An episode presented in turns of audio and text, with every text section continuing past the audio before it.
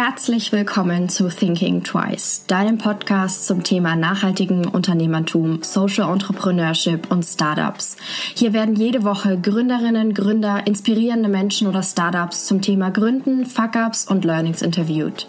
Ich möchte euch motivieren, inspirieren und anregen, euer eigenes Ding zu starten oder einfach neue und einzigartige Menschen kennenzulernen.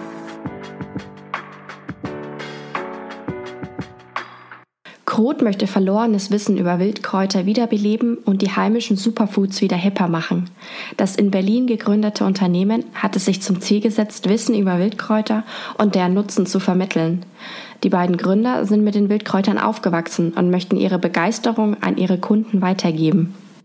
Herzlich willkommen zu meinem Podcast. Äh, heute habe ich zwei Gäste bei mir und zwar Annika und Torben. Hallihallo. Hi. Hi. Möchtet ihr euch mal kurz vorstellen? Wer seid ihr denn? Ja, gerne.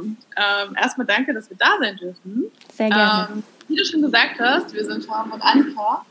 Und äh, wir machen jetzt mal nicht so alter Namen, wo kommen wir her? Gut, Namen haben wir schon gesagt. Ähm, aber wir sind, ja, wir sind so zwei Landkinder in der Stadt und wir haben uns in den letzten Jahren gedacht, ähm, wie kriegen wir die Natur ein bisschen mehr in die Stadt. Mhm. Und eigentlich ist die Natur ja auch überall da in der Stadt. Äh, und zwar in Form von Wildkräutern. Und ähm, ja, so sind wir auf die Idee gekommen, Wildkräuter eigentlich den Menschen wieder näher zu bringen. Und das ist äh, das, was wir machen. Und das machen wir jetzt seit einem Jahr. Genau, wir haben beide halt äh, damit aufgewachsen. Anis Großeltern äh, hatten einen großen Hof in Niedersachsen und haben da traditionell mit Brennnesseljauche gedüngt und äh, nach den Jahreszeiten so gewirtschaftet. Und äh, mein Opa ist Gärtner und hat ganz viele Tinkturen hergestellt ähm, oder stellt immer noch ganz viele Tinkturen her aus den Pflanzen seines Gartens. Und deswegen war das für uns sowieso immer ein Thema, mit dem wir uns viel in unserer Freizeit beschäftigt haben. Mhm. Und jetzt äh, haben wir halt nach genau ein paar Jahren Büro gesagt, wir müssen was Sinnvolles machen und äh, widmen uns unserer Leidenschaft. Und genau, deswegen haben wir Kuh. Du hast es jetzt schon mal angesprochen. Was ist denn Krut? Und für jemanden, äh, der kein Plattdeutsch kann, was bedeutet Krut? Krut steht, äh, du hast es gerade schon so schön gesagt, auf Plattdeutsch für Kraut. Und das ist ganz schön, weil im Plattdeutschen gibt es kein Wort für Unkraut. Ähm, jedes Kraut ist ein Krut. Und mein Opa hat immer gesagt, hat Ole Krut mit Hut. Aber das hat er nicht gesagt, damit es eben einfach weggeschmissen wird, sondern mhm. damit man es entweder mit das Gänseblümchen aus Butterbrot legt oder den Giersch wie Spinat kocht oder wie Torben eben schon gesagt hat, aus den Brennnesseln wurde Brennnesseljauche hergestellt. Also da war nicht so der Gedanke hinter, ähm, das ist für nichts gut, sondern man hat die ganzen Vorteile von dem Kraut gesehen. Mhm. Und das ist mir sehr, sehr schön, weil es gibt eigentlich gar kein Unkraut. Es gibt eigentlich nur Wildkräuter und Heilpflanzen da draußen. Mhm. Und Plattdeutsch selbst ist ja auch eine ähm, Sprache, die immer mehr verschwindet, eine alte Tradition. Jedes Dorf hatte früher sein eigenes Platt. Und heute spricht es eigentlich kaum noch jemand. Und ähm, ein Ziel von Crude ist es auch, dieses alte Wissen und diese alten Rezepturen mhm. wieder in die heutige Zeit zu bringen. Ja, denn äh, die ganzen, also im Moment, wenn man in die Supermärkte geht, findet man eben Produkte, die aus der Fabrik kommen. Und viele schreiben sich dann auch Handwerk auf die Fahne. Und natürlich ist das irgendwie ein Trend im Moment. Aber was uns halt fehlt, ist ein wirklich ein ehrliches Produkt aus, aus Zutaten, die die man kennt, die vor der Tür wachsen, die nicht aus äh, Übersee eingeflogen werden müssen. Denn es gibt auch viele gute Produkte, aber da sind dann irgendwie Goji-Beeren drin und Chiasamen. Die braucht eigentlich kein Mensch. Ähm, denn die Sachen, die hier vor der Tür wachsen, wie zum Beispiel die Brennnesselsamen, die haben viel mehr Vitamin C, man weiß es nur nicht. Ja. Und es ist eben schade, dass wir, dass wir eigentlich die ganze Zeit rumlaufen ähm, und die, die Kraft eben vor unseren Füßen wächst. Und da wollen wir eben wieder auch ein bisschen Achtsamkeit für die Natur vor unserer Tür schulen, eben durch den Umgang mit Kräutern. Und dadurch, äh, also erstens natürlich über diese Auszüge, die wollen wir natürlich verkaufen. Gleichzeitig machen wir aber auch Kräuterwanderungen, einmal im Monat und häufiger noch privat, also für Firmen und so weiter. Äh, natürlich geben, schreiben wir viel auf den Medien und so weiter und wir geben ein Magazin heraus, wo wir auch darüber sprechen. Und uns ist es halt wichtig, dass wir das Thema Wildkräuter oder Wildpflanzen, also da gehören ja auch Bäume zu, Birkenblätter und so weiter, ähm, wieder mehr präsent zu machen im Alltag und dem Ganzen ein neues Image zu geben. Denn im Moment ist das in einer wahnsinnig esoterischen Ecke und ökohaft und überhaupt nicht, also es passt halt gar nicht in unser rationales Bild, das wir eigentlich heute haben. Ne? Also wenn wir heute schauen, was so was so angesagt ist, dann muss das irgendwie geradlinig sein und das muss kultiviert sein und die Gärten, die haben, die haben Schotter vor der Tür und bloß kein Unkraut und wenn überhaupt einen gemähten Rasen. Und äh, da wollen wir eben wieder weg und ein bisschen das, das Wilde schön machen und das, äh, das Unkräuter eigentlich auch einen Platz haben und dass die auch ihre Daseinsberechtigung haben. Das heißt, ihr seid wirklich eigentlich mit diesem Wissen auch aufgewachsen, im Unterschied jetzt zum Beispiel zu mir. Also ihr habt es so ein bisschen so auch in die Wiege gelegt bekommen, dieses Wissen, und habt es wirklich äh, jeden Tag auch mitbekommen. Ja, also früher war das so für uns, glaube ich, ganz normal. Mhm. Ähm, in der Stadt ging das immer ein bisschen mehr verloren, dass man den Fokus darauf gelegt hat. Aber das haben wir halt auch gemerkt, genau das fehlt uns. Mhm. Ähm, ich habe zum Beispiel dann vor einem Jahr meine Ausbildung begonnen als Phytotherapeutin, also mich wirklich intensiv wieder mit den Pflanzen zu beschäftigen. Mhm. Und ähm, wir haben auch die Natur Stück für Stück wieder rein in unseren Alltag geholt. Und dadurch ähm, ermächtigst du dich auch selber wieder viel mehr zu machen. Du kannst selber viel, viel mehr Sachen herstellen. Mhm. Du bist auf irgendwie in der Lage, deine Sachen selber zu sammeln, daraus Tinkturen herzustellen, da deine Seife herzustellen, deine Creme und bist nicht mehr darauf angewiesen, dass du das im Supermarkt bekommst. Und du hast auch wieder ein besseres Gefühl, dass du weißt, was drin ist. So das, was früher ganz selbstverständlich war. Ähm, ich wusste, was wir auf dem Teller haben bei meinen Großeltern oder Toms Großvater seine tollen Tinkturen, man weiß, was drin ist, dass da keine Chemie drin steckt, das haben wir wieder zurückholen. Ja. Wie seid ihr aber dann dazu gekommen, dass ihr euch entschieden habt, ein Unternehmen zu gründen? Ich meine, es ist was anderes, das für sich selber zu machen und für Freunde vielleicht das Wissen zu verbreiten, aber dann doch irgendwie diesen Schritt zu äh, gehen, okay, wir gründen ein Unternehmen. Ja, also einerseits waren wir etwas unzufrieden mit unserer Arbeitssituation. Also okay. wie gesagt, wir haben beide in Büros gearbeitet und für andere Firmen. Ähm, und das war auch spannend und da hat man auch jede Menge gelernt.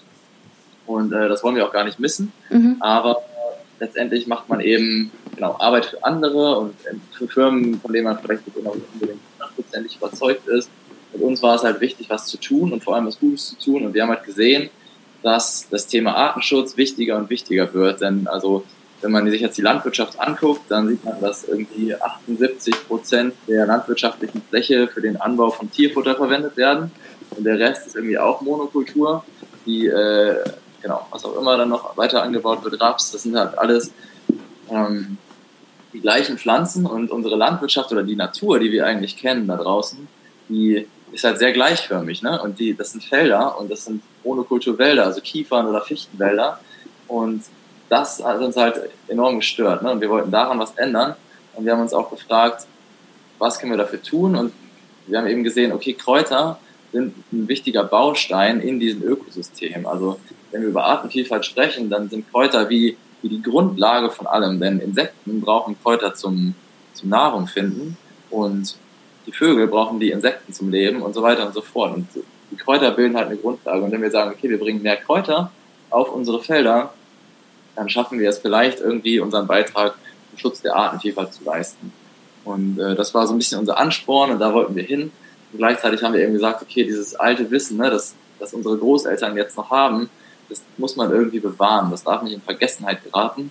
Und wir müssen das wieder ein bisschen in, in unser heutiges Jahrtausend bringen. Mhm. Und eben nur, wenn, genau, wenn wir das auch schön verpacken und irgendwie so kommunizieren, dass es auch junge Leute wieder interessant finden. Und ähm, Genau, das, das war so ein bisschen unser Ansporn. Ja, und dann haben wir halt die Rezeptur des Oxymels entdeckt. Also das ist unser Kernprodukt, was wir verkaufen, die Tinktur. Das ist eine sehr, sehr alte Tinktur und die macht es aber den Konsumenten ganz, ganz leicht, sich wieder mit Wildkräutern zu beschäftigen, weil sie total lecker schmeckt, weil sie einfach mischbar ist, mhm. weil sie gesund ist, ist sie ein total guter Einstieg erstmal wieder in diese Kräuterwelt wir haben halt versucht, wie können wir den Einstieg so einfach wie möglich machen und mit Spaß verbinden, mit Leichtigkeit, lecker und dass es schön aussieht und ein gutes Erlebnis ist. Mhm. Ähm, da haben wir einmal die Ochsenmelz, die es in drei verschiedenen Sorten gibt. Ähm, und wir haben hier die Wanderung, die Form eben schon erwähnt hat, wo wir immer einen, ja, ein ganzes Event draus machen, weil wir kochen aus mit den Wildkräutern, wir zeigen gleich, wie man sie anwendet, wir zeigen, wie man die Tekturen macht, so dass jeder gleich was mit den Wildkräutern verbindet und auch selber losstiefeln kann und die Dinge erkennen. Das ist uns sehr wichtig, dass man das auch gleich umsetzen kann in seinen eigenen Alltag. Weil ich glaube, Wildkräuter sind da ganz gut geeignet, weil die jeder eigentlich schon mal gesehen hat, mhm. aber nicht bewusst. Man nimmt sie ja so nicht wahr. Aber nee. dann auf einmal geht man durch die Welt und sieht sie überall. Ja. Und man kennt, ist daran. Das ist ein bisschen unser Motto. Also wenn die Leute wieder mehr die Wildkräuter erkennen, dann ist auch wieder der Drang da, diese Artenvielfalt direkt vor der Tür zu schützen. Ja. Ich fand's, ihr wart letztens ja irgendwie im Urlaub und da wart ihr dann Wildkräuter sammeln und das fand ich so cool. Ähm, ihr habt irgendwie gemeint, der Supermarkt ist weit weg und deshalb geht ihr jetzt Wildkräuter sammeln. ähm, und das fand ich aber so cool, weil ich mir gedacht habe, so ja klar, man muss jetzt ja nicht zum Supermarkt, wenn man Salat machen möchte.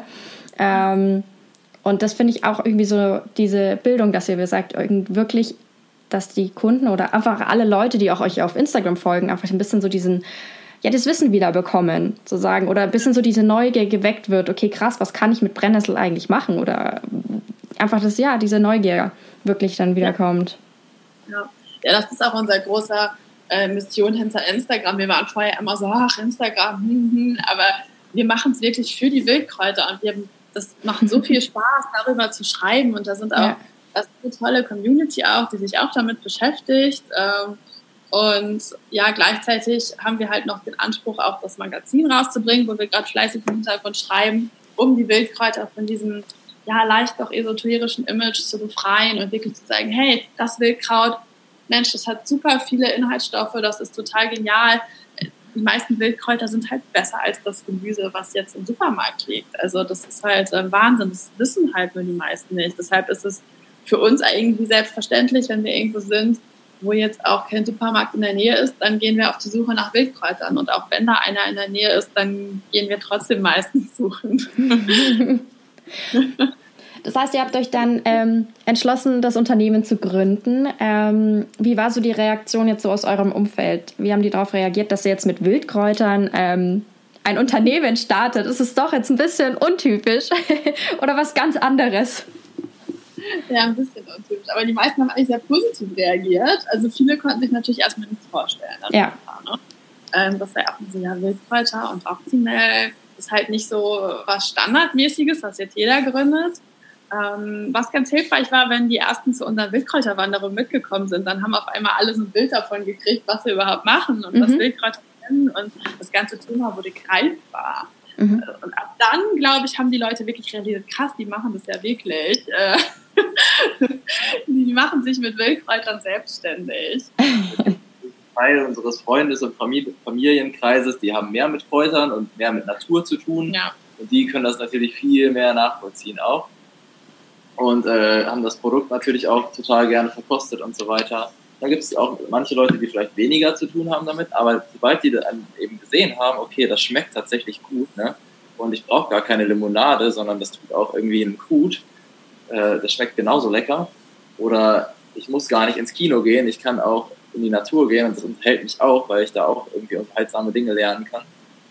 Ähm, waren die dann auch relativ schnell überzeugt. Ne? Aber es dauert eben bei manchen Leuten länger und bei manchen Leuten, die kennen das sowieso schon, das Thema. Ja, du hattest so unterschiedliche Anknüpfungspunkte gemerkt, den Geschmack, ja. das Leute, die eh schon interessiert sind in gesunder Ernährung. Und die haben auch am Anfang viel mit unseren Freunden, Verwandten, ähm, und Bekannten getestet. Also wir haben sehr viele Testingrunden gemacht und äh, Tagebuchstudien durchgeführt und äh, Verkostungen gemacht und da haben wir total viel gelernt über die unterschiedlichen Herangehensweisen von den Leuten auch zu Wildkräutern, weil wie du schon sagst, manche sind damit aufgewachsen, für manche ist es ein komplett neues Thema. Ja. Und ähm, ja, so haben wir also langsam uns daran getastet, wie wir das auch den Leuten näher bringen können. Da waren unsere Freunde und Verwandten ganz hilfreich, die auch nicht so viel mit dem Thema zu tun haben. Ja. Ähm, wollt ihr beiden noch ein bisschen was zu eurem Hauptprodukt erzählen? Was genau ist es jetzt? Was kann sich unser Hörer davon darunter vorstellen? Und auch so ein bisschen zu der Produktion, weil ihr seid ja alles für diese langsame, nicht industrielle Produktion. Und ähm, ich kann mir vorstellen, dass das sehr schwer ist jetzt in dieser Zeit, wo alles sehr standardisiert, hochindustriell ist, genau den anderen Weg zu gehen. Ja. ja. Äh, genau, große Frage. Mhm. Äh, wir Genau, haben uns eben diese Tinktur ausgewählt, die schon seit Jahrtausenden von Jahren existiert. Also es gibt ja verschiedene Möglichkeiten, Kräuter auszuziehen. Man kann das mit Alkohol machen, man kann das mit Essig machen, man kann das mit Öl machen. Ähm, und wir haben uns eben für diese Mischung aus Honig und Apfelessig entschieden, diesen Oxymel. Und das hat wirklich schon Dioskurides, das ist ein alter Grieche, ein griechischer Arzt, und Hildegard von Bingen, diese Klostermedizinerin, äh, die haben das alle schon benutzt und die haben das unterschiedlich zubereitet und wir haben eben in alten Büchern gestöbert, da haben wir es auch entdeckt ähm, und dann eben angefangen, damit rum zu experimentieren. Ne? Also mhm. erstmal für uns und irgendwann haben wir gemerkt, das Zeug schmeckt so lecker und wirkt so gut, äh, das können, damit können wir mehr machen. Mhm. So. Und uns auch gefragt, warum gibt es das so nicht? Also warum gibt es tausend Limonaden ne? mit ganz viel Zucker, aber warum gibt es irgendwie nichts mhm. mit heimischen Kräutern und mit den Inhaltsstoffen drin? Und mhm. ja. Also das Schöne am, am Oxymel ist halt erstens, dass es alkoholfrei ist. Also man kann es super einfach konsumieren. Mhm. Ähm, das ist nicht die Hürde. Gleichzeitig ähm, gibt es halt einen hohen Propolis-Anteil in unserem Honig. Also wir nutzen nur unerhitzte Zutaten. Also wir holen halt Bioland-Honig hier aus dem Havelland. Und da ist ein hoher Propolis-Anteil, der konserviert die Zutaten mhm. sehr gut. Deswegen haben wir eine ganz lange Haltbarkeit. Und ähm, der Säure im Essig und die ganzen Enzyme, die ziehen halt, die ziehen halt diese Wirkstoffe aus den Kräutern aus und sorgen dafür, dass die eben dann enthalten bleiben. Also wir, wir mischen das ja quasi und dann filtern wir die Kräuter ab, aber das ganze Gute aus den Kräutern bleibt halt in unserer Tinktur enthalten. Mhm. Das ist eben das Schöne daran. Und wir haben eben am Anfang gedacht, äh, okay, wir machen das auf so einem Hof, wir gehen auf einen Biohof, äh, den wir kannten und das war so ein ehemaliger Schweinestall und da wollten wir produzieren. Super schön sah es ja. aus, also der Hof ist total wir haben schon angefangen haben zu renovieren und äh, genau hatten da unseren Raum und so weiter. Das war im Harz, äh, da wo ich herkomme. Und irgendwann hat sich herausgestellt, okay, das ist doch ein bisschen aufwendiger, denn Schweinestall hat irgendwie Wasserleitungen zu einer Jauregrube und da braucht es besondere Auflagen vom, vom Gesundheitsamt und so weiter. Und das ist natürlich total nach hinten losgegangen. Oh, wow. Äh, hat dann natürlich nicht funktioniert. Und dann haben wir nach einer äh, Werkstatt gesucht und haben eine schöne Werkstatt in Berlin-Pankow gefunden, die auch schon Bio- und Demeter zertifiziert war. Mhm. Und die hatten einen richtig guten Weißbereich, also einen, einen Raum oder Räumlichkeiten, in denen man auch flüssige Lebensmittel produzieren darf in denen alles wirklich steril ist. Und, der auch äh, gerade neu eröffnet wurde. Das ja. passte irgendwie so perfekt mit. Also das sollte irgendwie sein, dass wir die finden, ne? weil die gerade dann ihren neuen Weißbereich eröffnet haben, Krass. der riesig ist, perfekt für unsere großen Fässer, wo wir die Kräuter ausziehen. Also irgendwie sollte es so sein, dass es mit diesem Hof dann doch nicht klappt. Das erste unsere Idee war, äh, weil wir es uns auch so schön vorgestellt haben, vom Land äh, in die Stadt die Kräuter zu bringen. Und jetzt ist es eigentlich in die Stadt. Also wir produzieren mhm. am Rande der Stadt und bringen die Kräuter in die Stadt rein. Ähm, aber diese Produktion ist wirklich total toll. Also integrativ wird da gearbeitet. Wir haben unser kleines Team und ähm, besser hätte es eigentlich gar nicht laufen können. Und da ist es auch ganz, dadurch, dass wir die Hilfe von der Produktion haben, ist es für uns einfach ähm, slow zu produzieren, wie du es eben genannt hast. Ähm, alleine würden wir das zu zweit nicht schaffen, weil wir da die ganze Zeit produzieren würden. Ja. Also die Unterstützung ist halt enorm wichtig und gleichzeitig hätten ja, also es gibt ja auch andere Firmen, die sagen, okay, wir wollen nicht selber produzieren, wir wollen zwar ein ehrliches Produkt und das soll auch langsam hergestellt sein, ähm, aber wir gehen halt zu einem Großproduzenten und lassen uns das herstellen. Das war auch eine Überlegung, haben wir auch drüber nachgedacht und da gab es halt ein paar Gründe, die dagegen gesprochen haben, dass wir die volle Kontrolle haben, was da drin ist, damit es auch schmeckt wie selbstgemacht und gleichzeitig ist es halt so gut bei der Werkstatt, dass wir, dass wir da uns Zeit nehmen können, weil eine große Produktion halt viel Geld kostet. Ne? Da wird eben nach Tagen bezahlt oder nach, nach, nach, nach Wochen, in denen das da produziert wird. Und wir können uns halt bei den Werkstätten ein bisschen mehr Zeit nehmen. Dadurch halt auch, haben wir auch wirklich die, die Grundlage für ein ehrliches Produkt. Mhm. Ja, und die Garne schmeckt man auch, dass es nicht einfach schnell irgendwie zusammengemischt wurde, sondern werden täglich gerührt, dann werden sie abgefiltert, abgefüllt, etikettiert und verpackt. Also das ist äh, halt ein sehr, sehr langer Prozess, wo wir aber auch keinen keinen Step eigentlich ähm, missen möchten und weglassen können. Wie wählt ihr denn eure Kräuter aus? Oder wie kann man sich das vorstellen? Wo bekommt ihr eure Wildkräuter denn her? Lauft ihr dann durch die Gegend und sammelt die oder?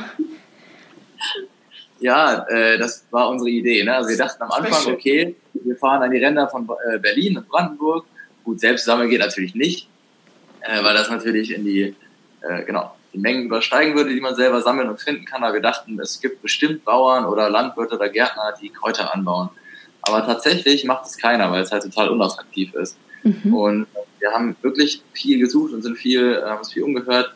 Und das kommt jetzt. Also wir sprechen mit Landwirten, damit die unsere Kräuter anbauen hier in der Gegend. Und das ist auch eines unserer wichtigen Ziele, äh, den Anbau von Kräutern attraktiver zu machen. Aber im Moment beziehen wir den über eben verschiedene Händler aus Deutschland, ne? also aber jetzt nicht aus der Region. Also mhm. In Süddeutschland ist das halt noch präsenter. Und es gibt auch Kräuter, die werden hier einfach nicht angebaut. Die wachsen hier zwar wild, aber die kriegt man nicht in Bioqualität. Mhm. Und deswegen gibt es dann eben diese, diese Händler, die jetzt teilweise auch selber anbauen, aber die importieren das auch manchmal aus Osteuropa. In Osteuropa haben Kräuter halt eine ganz andere äh, Tradition noch und Bedeutung kulturell mhm. als hier. Also hier sind die halt, Kräuter sind wahnsinnig verdrängt. Aber in den osteuropäischen Ländern äh, ist es noch normal, ne, die als Hausmittel zu benutzen. Und das Wissen ist dann noch viel stärker präsent. Und deswegen gibt es auch mehr Anbau noch von Kräutern. Und die Qualität ist super und besser vielleicht sogar noch als hier. Mhm. Und dann deswegen ist es gar, gar kein großes Problem für uns. Die Wege sind halt blöd, aber ansonsten genau, stellen wir halt sicher und kennen auch die meisten Leute, die die herstellen. Ähm, das ist uns halt auch wichtig, dass wir wirklich dann auch vor Ort immer mal hinfahren und uns das angucken.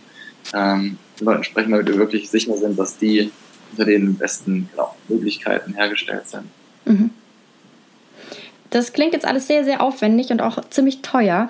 Ähm, wie habt ihr euch denn oder wie finanziert ihr euch denn? Äh, wir finanzieren uns selbst durch einen Kredit. Also wir wollten mhm. keinen Investor drin haben, äh, gerade am Anfang, weil das unsere Werte sein sollen, die wir nach außen tragen, unser Produkt. Das würde auch dem widersprechen, dass wir eigentlich alles selber machen wollen, von vorne bis hinten. Ja. Und das haben wir uns auch selbst um die Finanzierung gekümmert. Ähm, ja, und wir kommen halt auch aus der, aus der Welt, wo ja. Investoren äh, das Sagen haben oder die, den, den Ton angeben und wir wissen, dass äh, Slow halt nicht funktioniert ne, mit Investoren. Also jedenfalls mit den meisten nicht. Also es gibt jetzt auch Leute, mit denen wir gerade sprechen. Ähm, das ist aber, es ist halt enorm wichtig, dass die Mission geteilt wird und dass wir die volle, also das Sagen haben über das, was getun, äh, getan werden muss. Mhm. Und wir hören auch so Marketingaktivitäten wie Kräuterwanderung, also die wir quasi als Marketingaktivität auch betreiben, das würde halt ein normaler Investor, der würde das Geld halt in Online-Marketing stecken oder in, ja, ich weiß nicht, in irgendwelche traditionellen Werbeformen. Ähm, aber wenn wir da herkommen und sagen, okay, wir wollen jetzt erstmal Geschirr kaufen, um eine Kräuterwanderung durchzuführen, wir brauchen dafür zwei Tage Vorbereitung und in der Zeit können wir uns um nichts anderes kümmern, dann ist das quasi nicht das rationale Investorendenken. Ja. Und das war uns halt wichtig, aus dieser Welt gerade rauszukommen und ähm, genau, ein anderes Wirtschaften irgendwie auch zu ermöglichen, wo es eben nicht um ultraschnelles Wachstum geht, sondern also wir wachsen selbst jetzt schon in dem, also unser Online-Shop ist seit einer Woche live und das funktioniert wahnsinnig gut, auch ohne tausende Euro, die wir in Online-Marketing stecken, sondern einfach, weil die Leute erkennen, wir machen das mit äh, Herz und Seele mhm. und trotzdem, also genau, funktioniert es sehr gut. Und ja, also gleichzeitig gibt es natürlich noch andere Finanzierungswege, über die wir nachdenken oder die wir nutzen wollen, wie zum Beispiel Crowdfunding. Ähm, das haben wir natürlich auf dem Schirm. Manche Leute machen das gleich am Anfang, manche Leute machen das gar nicht. Und wir sehen das halt so ein bisschen auch als äh, Werbemittel. Ne? Also, also gar nicht in erster Linie, um uns zu finanzieren, sondern wir wollen halt erstmal jetzt so einen, einen Tucken ähm, anfangen und das Produkt produzieren und dann das als genau, also im Herbst oder im, im Winter irgendwie nochmal äh, durchziehen, um, um halt auch eine breitere Öffentlichkeit nochmal zu erreichen. Mhm, voll. Aber ich kann mir vorstellen, dass mit dem Investor von extern, wenn ihr vor allem sagt, ihr steht hinter diesen Werten oder ihr wollt auch dieses Wissen vermitteln, ähm, da sind einfach diese Wanderungen total wichtig dafür. Und ähm, wenn die dann nicht mehr da wären, dann würde ja so ein Teil fehlen von eurem Unternehmen einen ganz wichtigen Teil, weil ja. dadurch den Reaktionen von den Teilnehmern äh, uns war immer der Wunsch, das gleich eins zu eins auch zu vermitteln und wir stecken auch wirklich in jede Wanderung unser ganzes Herzblut rein. Also die Organisation geht nicht in einer Stunde vorher, sondern wir gucken halt vorher, was kochen wir, welche Tinkturen stellen wir her, was müssen ja. wir einkaufen. Wir sammeln einen Tag vorher so wilde Blumensträuße. Also es ist immer, es soll den Teilnehmern gefallen und es soll die Wildkräuter gut repräsentieren. Ja. Daher ähm, ja, ist das ein Baustein, um den es eigentlich gar nicht geht aus unserer Sicht und der uns auch einfach Spaß macht. Das ist ja auch das Wichtige. Ja. Wie kann man sich das jetzt vorstellen, wenn eure Tinkturwochen äh, dauern, also die Produktion? Wie plant ihr den Absatz von den Tinkturen? Jetzt vor allem am Anfang. Also wartet ihr, bis ja. ihr abverkauft und produziert danach? Oder äh, was ist da jetzt euer Ja, super Frage. Also das ist natürlich eine der größten Schwierigkeiten, wenn man ein ja. Unternehmen startet. Ne? Gerade eins, was physische Güter produziert. Ja. Äh, wie siehst du das voraus? Außer du hast schon deine ganzen Abnehmer, ne? dann ist natürlich was anderes. In unserem Fall haben wir halt gerade so, also wir haben uns natürlich umgehört vorher, wie haben vergleichbare Unternehmen ihren Absatz geplant und Freunde von uns, Bekannte von uns. Und das Learning war eigentlich immer nicht zu viel. Ja. Lieber weniger, macht euch auch im Zweifel rar. Ne? Also es ist, nicht, es ist okay, wenn man noch nicht gelistet ist, in großen Supermärkten auch mal nicht liefern zu können. Ähm, deswegen am Anfang erstmal gucken, wo geht eigentlich die Reise hin. Ja. Ähm, und deswegen haben wir unsere Kessel am Anfang nicht ganz voll gemacht und haben erstmal gesagt, okay, wir machen jetzt eine Testcharge. Das war jetzt die erste Charge, da haben wir irgendwie, was weiß ich, 1000 Flaschen produziert, mehr oder weniger. Okay. Und die sind, also genau, man ist aber dann auch schnell an einem Punkt, ne, wo man merkt, okay, man braucht mehr. Und wir haben aber extra unsere, also unsere Maschinen und so weiter so ausgelegt beim Einkauf, dass wir auch schnell mehr produzieren können. Mhm. Und also genau, wir wollen halt die Lagerbestände immer gering halten, aber jetzt, wo man mit Märkten und so weiter spricht, dann merkst du, okay, in so und so vielen Monaten brauchen wir in so und so viele Flaschen, ist es dann halt einfacher, ne? also wenn wir Zusagen, konkrete Zusagen haben zur Abnahme, auch äh, entsprechend zu produzieren. Und das Gute eben bei der Stiftung ist, dass wir bis zu einem gewissen Grad auch hochskalieren können, also ähm, relativ schnell mehr produzieren können, cool. ohne irgendwie Leute einstellen zu müssen, ohne äh, neu einkaufen, also neu, neue Räumlichkeiten oder so kaufen oder mieten zu müssen. Mhm. Und das ist eben total, äh, genau, schön und angenehm für uns. Aber klar, es ist natürlich, also es wird sicherlich Zeiten geben, wo dann die Lager leer sind, hoffentlich, ja, äh, wenn man halt nicht überproduzieren muss. Gleichzeitig ist unser Produkt auch dankbar, ne, weil es sehr lang haltbar ist. Mhm. Deswegen können wir das auch eine Weile bei uns im Lager stehen lassen, ohne dass es abläuft. Läuft es jetzt keine Milch oder so, die innerhalb von einem Tag verkauft werden muss. Ja. Und das macht es für uns ganz komfortabel. Ja. Was waren jetzt so die größten Hürden oder die Hürde, die ihr bis jetzt hattet in eurer Gründungsphase oder generell in der Anfangszeit? Äh, eine haben wir ja eben schon erwähnt mit dem Hof. Mhm, ja. Wo wir voll auf einem Biohof stattfinden. Der Zahn wurde uns dann schnell gezogen. Ähm, das war Anfang des Jahres, wo wir dann erstmal echt dachten, scheiße, wo machen wir das denn jetzt eigentlich? Ja, ja. Und da kam die Stiftung und das war ideal. Also so aus diesem, ja, das hat nicht geklappt oder dann eigentlich was viel, viel Besseres. Mhm. Das hatten wir irgendwie häufig. Das fing schon bei kleinen Tools an, ähm, die wir erstmal ausprobiert haben, wo wir erstmal das eigentlich Beste ausprobiert haben, dann aber gemerkt haben, das brauchen wir gar nicht. Wir brauchen eigentlich was Kleineres, was man besser mhm. auf uns abstimmen kann. Ja. Ähm, also wir haben uns da immer durchgetestet und viele Sachen wirklich ausprobiert, wo man jetzt denkt, okay, hätten wir sie erstmal gar nicht ausprobiert für zwei, drei Monate, aber dann hätten wir jetzt auch nicht gewusst, was besser zu uns passt. Also es waren immer so, so kleine Steps, die vorangehen. Ja. ja. Also keine richtigen ja. Hürden eigentlich, sondern nur Learnings so ein bisschen. Oder. Also zum Beispiel die, also die andere Hürde, die hatten wir auch schon erwähnt, ne, mit den Lieferanten. Ja, also genau. wir wollten eigentlich alles von hier haben, ging halt nicht. Also ist halt eine Hürde und wir finden eben jetzt gerade unseren Weg, wie wir es lösen, Stück für mhm. Stück aber erst in einem Jahr oder zwei. Genau, Stückzahlen hast du selber angesprochen, ist auch ein mega äh, Schwieriges, kleines Thema. Problemchen, das so richtig also hundertprozentig genau zu planen, na klar. Ja. Ich glaube, das gilt für jede Gründung. Man muss halt auch mal gucken, wie Arbeits- und Privatzeiten getrennt werden. Ne? Das ist auch irgendwie immer spannend. Wie werden Verantwortlichkeiten zwischen den Gründern aufgeteilt. Ja. Das ist eine Bindungsphase so und das ist auch völlig normal. Da muss man einfach ähm, ja, jeder für sich so ähm, Wege finden und auch mal Auszeiten ja. Äh, für irgendwie nichts mit Kuh zu tun. Ne? Ja. So einfach so. Also ich glaube, das hat einfach so ein bisschen gedauert, bis wir dahin jetzt auch gekommen sind. Also wir mussten uns einfach da ausprobieren in der Hinsicht und klar, jetzt, jetzt weiß man besser, wann, welche Tage arbeitet man, wie, wie teilt man sich auf, ne, wo bekommen wir alles her. Jetzt steht alles so ein bisschen, ja. aber das hätte vorher auch keiner so richtig sagen können. Also wir mussten uns da selber durchwursteln. Ja. Ja gut, aber ich glaube, es geht ja jedem so. Aber ich glaube, es ist super schwer, äh, tatsächlich dann sich auch mal einen Tag Pause zu gönnen und äh, was anderes zu tun und äh, nicht zu sagen, oh, jetzt machen wir eine Wanderung oder jetzt gehen wir mal raus oder keine Ahnung, vor allem in eurem Fall dann.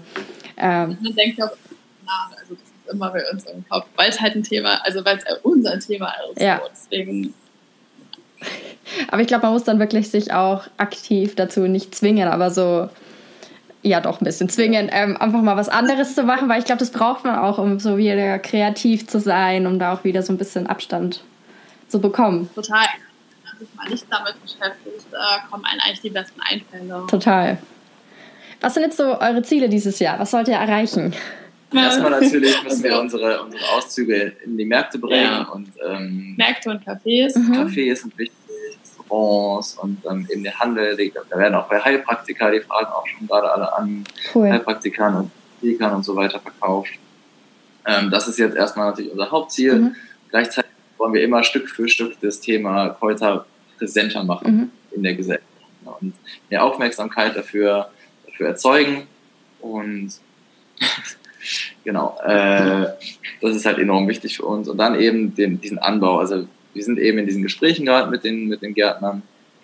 Und das muss jetzt bis, bis Ende des Jahres eingetütet werden, damit wir im nächsten Jahr auch anfangen können, diese Kräuter tatsächlich anzupflanzen mhm. zu trocknen.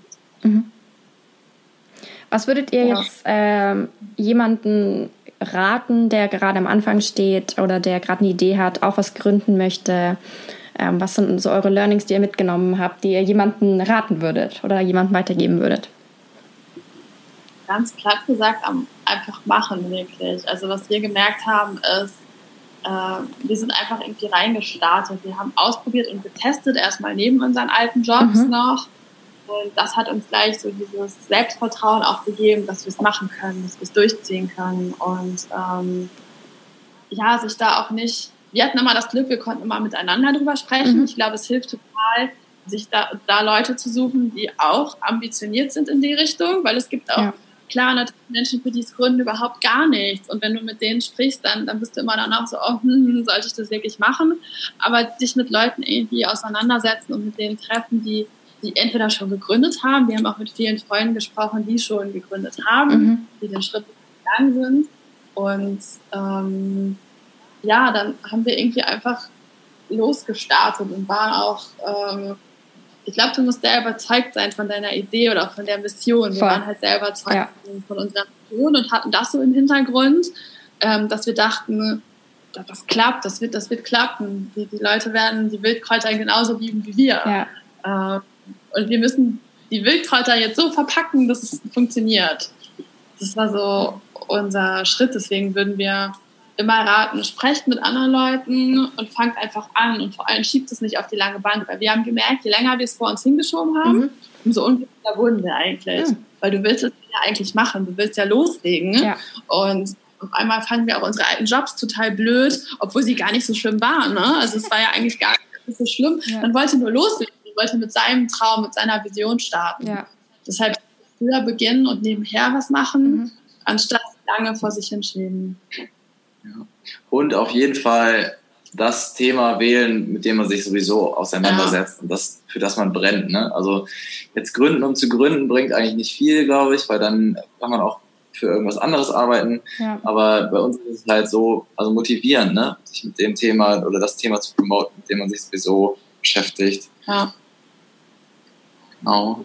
Das ist, glaube ich, wirklich eines der wichtigsten, weil sonst hast du auch nicht den Antrieb, das so durchzuziehen, ja. weil du brauchst halt einfach Kraft dafür und ähm, musst viel arbeiten, aber das Arbeiten ist gar nicht so schlimm. Also es fühlt sich nicht an wie Arbeiten, mhm. weil du es ja für deine Mission machst. Deshalb ist es ähm, ja halb so schlimm eigentlich, wie sich das die Leute vorstellen, wenn man jetzt lange in der Produktion ist zum Beispiel. Wie manche Abende kommen wir dann erst um zwölf aus der Produktion.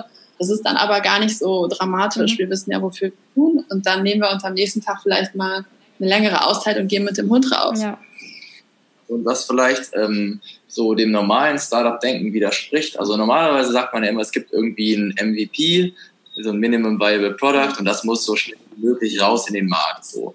Und egal wie es aussieht, Hauptsache es funktioniert irgendwie. Ne? Also wenn du ein Auto bauen willst, dann fängst du mit dem Skateboard an und testest es im Markt.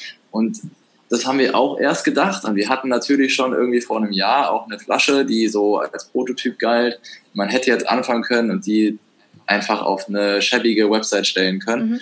Und für uns war das aber ein bisschen, also im Nachhinein gut, dass wir es nicht gemacht haben, denn wir haben uns so viel noch, es gab so viele Findungsprozesse zwischendurch und wir haben uns halt so entwickelt, also sowohl vom Design als auch vom Geschmack, als auch von unserer Sprache, Ähm, und wir haben so viele Leute in der Zwischenzeit kennengelernt, mit denen man also das quasi jetzt gebündelt und, und gemeinsam ähm, launchen kann, dass wir ganz froh waren, dass wir eben nicht diesen MVP-Ansatz, also wir sind natürlich immer noch irgendwie in einem, in einem Entwicklungsstadium und ich will nicht sagen, dass wir jetzt so ausgewachsen und perfekt sind. Ne? Also klar entwickelt sich das immer noch, aber man muss halt, oder genau, da gibt es glaube ich kein richtig und falsch, aber man muss immer den richtigen Zeitpunkt fürs Veröffentlichen oder fürs Rausgehen mit dem Produkt abfinden oder abpassen. Und bei uns war das halt eher ein Tucken später als, als zu früh. Ne? Ja. Ja, aber auch sagen kann, das Testen ist total wichtig. Das hat uns super geholfen. Also wirklich einfach Freunde, Verwandte oder Bekannte auch von Freunden fragen, testet unser Produkt mal. Mhm. Wir haben so Tagebücher verteilt, wo die Leute ehrlich ihre Meinung schreiben konnten, was dann auch Bekannte von Bekannten waren, die uns gar nicht kannten, wovon wir dann ehrlicheres Feedback bekommen haben, als wenn man jetzt ähm, seine engsten Freunde fragt. Ähm, ja. Also das ist immer total gut, da nochmal so eine Meinung einzuholen. Cool. Ähm, das war jetzt schon meine letzte Frage. das ging schnell, ja voll. Ähm, vielen, vielen lieben Dank für eure Zeit. Es war super, super interessant. Ähm, ich werde natürlich wie immer eure ganzen Informationen in den Show Notes verlinken, damit ähm, euch meine Hörer finden können. Ähm, und nochmal ganz, ganz, ganz vielen Dank. Es war super, super interessant. Danke dir. Danke dir, hat Spaß gemacht. Ich hoffe, dir hat diese Folge gefallen. Wenn ja, erzähle es gerne weiter an andere wundervolle Menschen, Freunde, Familie und lass es sie wissen. Du kannst mich auch sehr gerne bewerten und dann freue ich mich aufs nächste Mal.